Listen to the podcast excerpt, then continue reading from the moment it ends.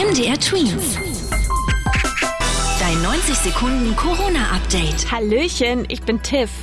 Sachsen-Anhalt bleibt beim Präsenzunterricht. Bildungsministerin Eva Feusner sagte dem MDR, die Inzidenzzahlen steigen zwar an, allerdings habe man auch die Probleme der Kinder im Blick, wenn sie nicht in die Schule gehen könnten.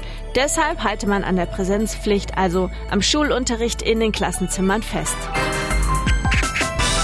Beim Profisport in Sachsen sind wieder mehr Zuschauer erlaubt. Diesen Beschluss gab die Landesregierung gestern bekannt. Ab Sonntag dürfen ein Viertel der Plätze im Stadion besetzt werden und nicht nur 1000.